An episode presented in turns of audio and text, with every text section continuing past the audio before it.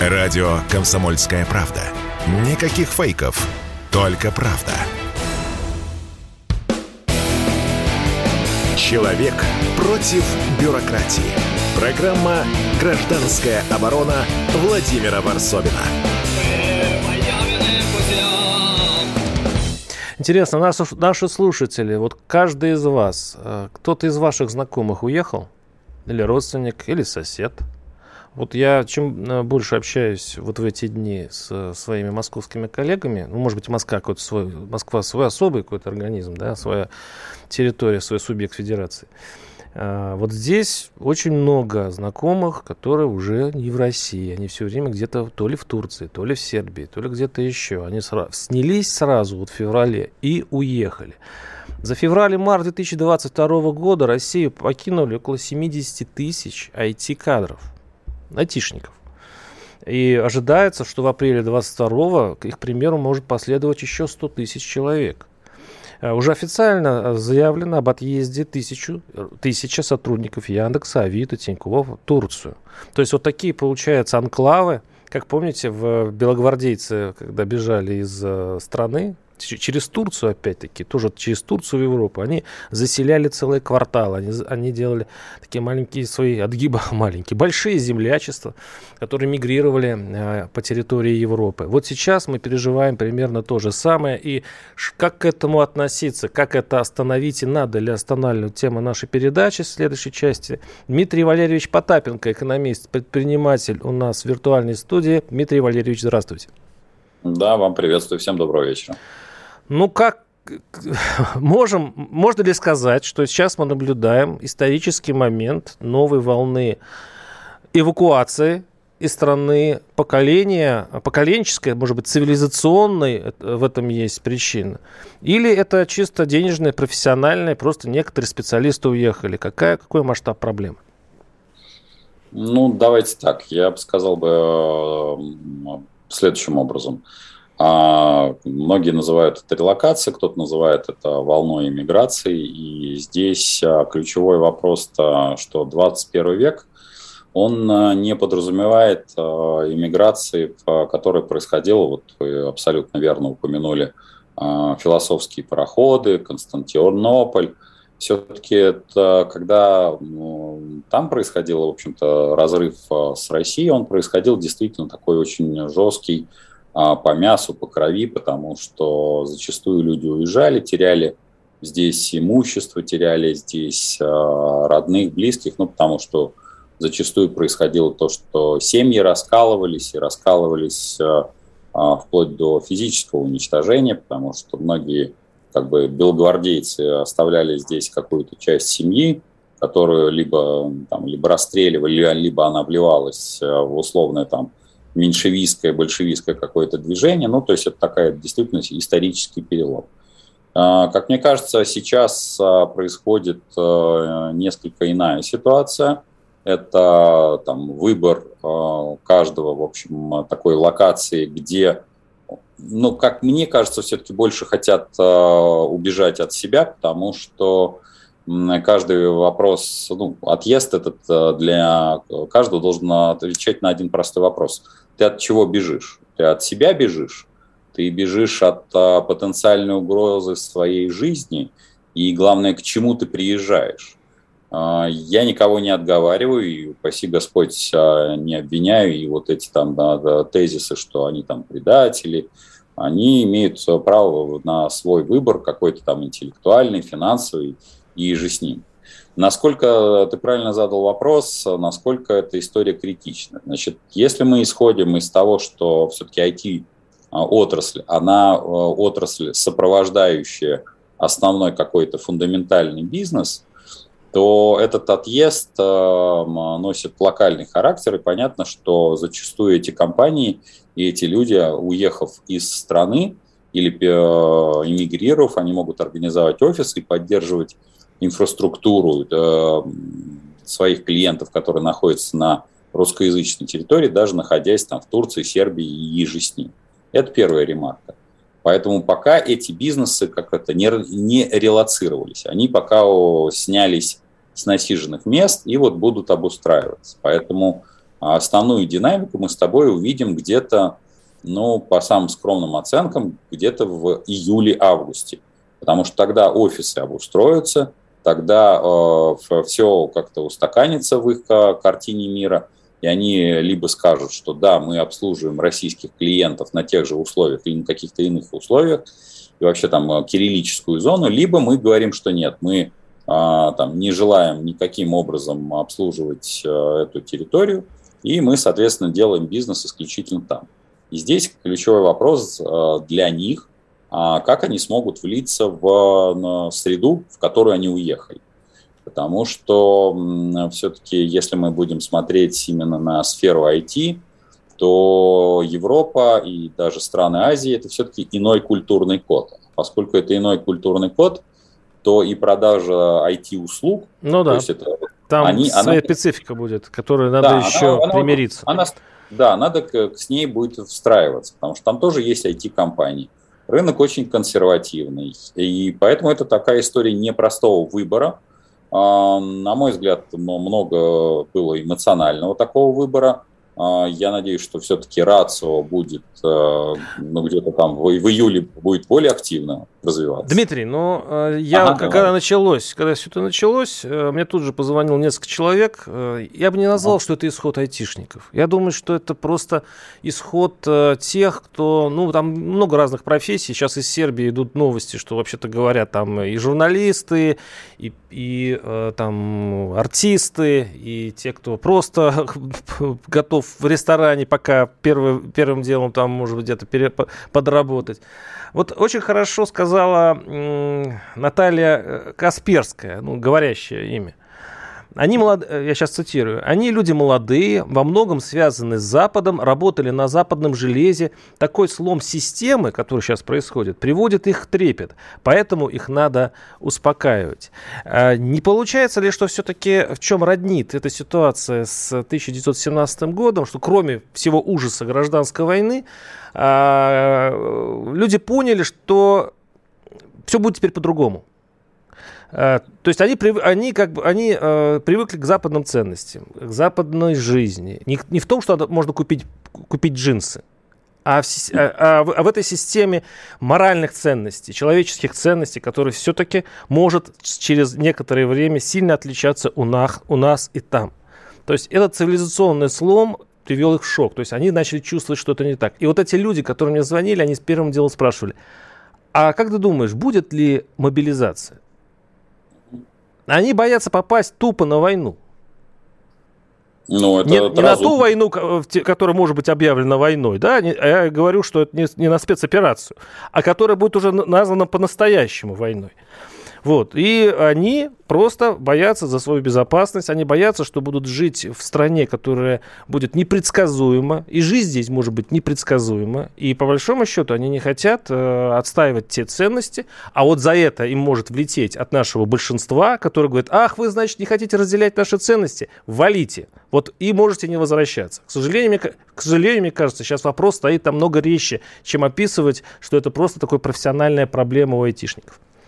Нет, это, конечно, не профессиональная проблема у айтишников, потому что ну, вот тут надо все-таки разделить. У тебя в, в твоем посыле было минимум три э, мотивационных фактора. Первый мотивационный фактор – это не попасть на войну, и э, он абсолютно разумный, что… На возможную любой... будущую войну мы что, должны сейчас э, думать а. о законах, да? Ага. Да, да, да, конечно. Вот, э, естественно, как это, жизнь человеческая бесценна для каждого, и, естественно, он не, не хочет ее потерять с непонятно, непонятно для чего, непонятно из-за чего. Это первый мотивационный фактор. И если это молодой человек или там семья, то она делает э, разумный выбор, э, поскольку прозрачного какого-то поведения от того, что мы ошибочно называем государство, оно, конечно, не видит поскольку очень много как раз информационной там шумихи с, со всех сторон идет. Это первая ремарка. Это первый твой посыл. Второй посыл – это а, насколько они смогут а, адаптироваться к тому, что они будут либо большинством, либо меньшинством, тут потому что очень а, много споров на это идет. Ну, меньшинством, насколько... видимо. Здесь. Не факт. Не факт? Тут, не факт. Тут, тут, очень, вот тут очень, знаешь, а, с учетом того, как проводятся опросы, а поскольку вопросы проводятся, на мой взгляд, а, не, не просто криво, а плохо то, что они все понимают, что это формирующие опросы, и с учетом введенных законов они дают очень кривую картину. То есть люди боятся и... говорить, что на самом деле думают. Ну, э, это же это в соответствии с законом они боятся. А это на мой взгляд, э, здесь, если мы говорим о государстве, государство делает себе очень медвежью услугу, когда оно сначала вводит э, репрессивный закон, потом делает вот этот формирующий э, опрос, а в результате на основании этого опроса принимает решение. Раз на основании этого... И потом будет то же самое, что произошло с территор- соседней территории, когда оп, а никаких цветов нету. И это как кривое помар... зеркало, на которое, глядя на которое принимают решение. Правильно, ты правильно говоришь. А и то. это, это, ну, потому что это, ну, понимаешь, это же власть сама же создает вот, это, вот эти рамки, в которых она сама потом налетит на этих ежей и скажет, ой, Тишкин кот, а что ж тут это? Так вы сами сложили вот эту картинку, вот этот пазл. И этот пазл очень будет кривой. То есть, на мой взгляд, власть, ну, я уже многократно говорил, что власть свергает сама себя своими же собственными руками, столько оппозиционеры могли бы не сделать, сколько делает власть для собственного уничтожения. Но мы поговорим в следующей части все-таки, э, как э, решить эту проблему, потому что Касперская предлагает успокоить молодых людей. Ну, об этом мы поговорим чуть позже. Оставайтесь с нами. С нами Дмитрий Потапенко.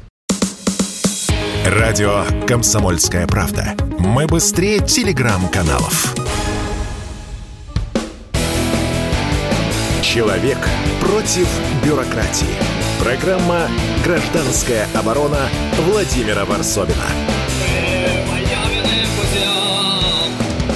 Как э, убедить нашу просвещенную молодежь, которая, видимо, пала под влияние Запада, я сейчас говорю не в плане пропагандизма, э, все-таки Запад имеет свое влияние э, еще, я еще помню, с 90-х годов. Мы заразились это любовью к Америке, да, было у нас тогда такое, о, Америка, о, goodbye, Америка, о. А, и сейчас люди уезжают, люди бегут, а, и не самые плохие люди, а те, кто сам, кто имеет образование, кто имеет очень дефицитные в России специальности. Сейчас идет большой недобор в российских организациях, в российских фирмах, вот именно IT-специалистов, но ведь не только в IT. И вот э, сталкиваясь с этой проблемой, есть такие предложения. Наталья Касперская, вот я все возвращаюсь, ну, мне фамилия нравится, она просто является брендом всего, что можно назвать IT. Она считает, что нужны меры пропаганды, успокоения, другие пиар-мероприятия, чтобы люди успокоились. Они еще сидят на чемоданах, цитирую, но посидят, посидят и вернутся. А, эти люди молодые, во многом связаны с Западом, работали на западном железе. Ну, в общем, надо их успокаивать и возвращать в Россию. С нами Дмитрий а, Потапенко, экономист, предприниматель. Дмитрий, вот какая, какие могут быть стимулы для молодежи не уезжать? Ведь они, они же без корней. То есть они пока молоды. Им ну, лет 23, 25, 27. Я помню себя в, в их годы просто подпоясаться, взять чемоданчик, уехать за границу, сесть на самолет, ничего не стоит. Это нам, которые пустили корни 40-50 лет, это бесполезно, мы никуда уже не двинемся. А они могут, и они реализовывают это свое желание и возможность в самый неприятный для страны момент, когда они нужны здесь. Что с этим делать? Слушай, ну, во-первых, на, надо понимать, что, ну, конечно, ты прямо как-то на нас списал, всех расстрелял. Ну, я Это как-то обидно сущий, да, хочешь сказать, обидно. По себе сужу, по себе сужу, да. Не надо. Есть такое, да. Знаешь, ты, во-первых, можешь вести программу из любой точки мира, э, мы с тобой прекрасно знаем, что технически это возможно, и ты можешь быть э, за океаном, и за тремя океанами, где-нибудь на Бали, греть пузечкой, и все будет хорошо. Это даже в студию не доезжать.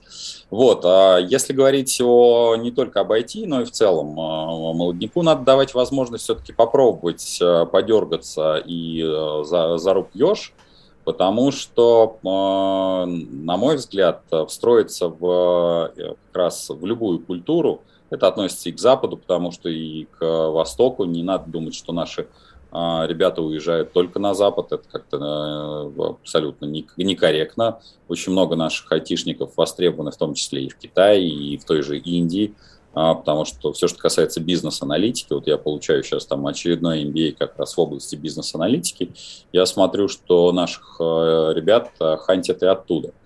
Поэтому им надо дать возможность попробовать. И ключевой вопрос... То есть не удерживать? Нет, не удерживать. Я считаю, что нужно давать возможность преимущества. Удерживать это, знаешь, это такой э, пагубный э, метод. Э, нужно показывать не, не про пиар, потому что Наталья замечательная, она, конечно, ее супруг, как обладатель этой фамилии, несколько там в другой какой-то парадигме работает. Так вот, в первую очередь, что такое про IT? IT это сопровождающая функция. И если у нас не будет базового бизнеса, куда нужно будет что-то делать бизнес-аналитику этих данных, если не будет э, там, э, корпораций, которые завязаны, в том числе и дают возможность трансграничного э, там, э, работы и пересечения, то в, в анклаве небольшой страны, а мы очень небольшая страна с точки зрения экономики и бизнеса, это будет крайне-крайне сложно. Закрыть границы – дурное дело не хитрое. Вот сразу могу сказать. Только это не про удержание. Это а, насильственная такая история, когда и технологии в первую очередь будут стагнировать.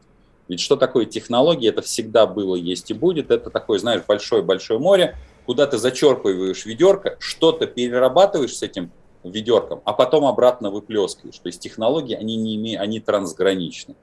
И, на мой взгляд, нужно давать именно какие-то преференции. Вот сейчас а, там Михаил Мишустин пытается рассказать о всяких а, налогах и же с ним, но это все надо было делать а, лет 20 назад, будем честны. Сейчас в экстренной ситуации шансы, что вот эти финансовые условия, кредиты и, и же с ним как-то останутся, остановят вот эту утечку мозгов, это крайне наивно.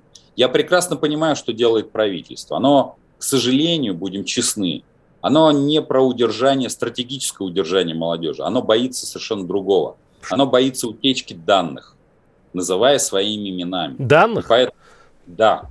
Потому что люди, которые уезжали, ну вот, э, Володь, давай будем тоже э, понимать, что у нас с тобой не синхронизировано огромное количество информации. Ну, самый примитивный пример – у тебя есть минимум госуслуги и есть МОСРУ. Угу. И ты даже про какую-нибудь банальную требуху, например, у тебя пришел штраф, у тебя зачастую в одной базе этот штраф есть, а в другой базе, а это, казалось бы, федералка и московская, и Москва, которая мощнее не бывает, даже зачастую московское приложение круче. Эти базы не синхронизированы.